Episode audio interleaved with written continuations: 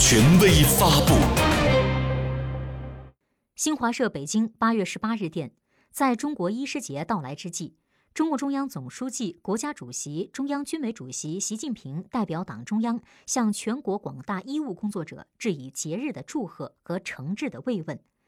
习近平指出，广大医务工作者是推动卫生健康事业发展的重要力量。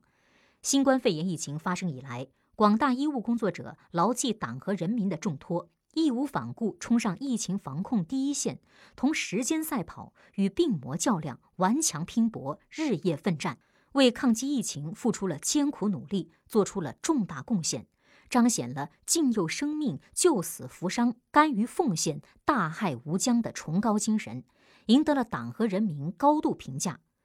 习近平强调，广大医务工作者要坚持人民至上、生命至上，崇尚医德，钻研医术，秉持医风，勇担重任，努力促进医学进步，为建设健康中国、增进人民健康福祉作出新贡献。各级党委和政府、全社会都要关心爱护医务工作者，弘扬先进事迹，加强业务培训，支持开拓创新，帮助解决困难，推动在全社会广泛形成尊医重卫的良好氛围。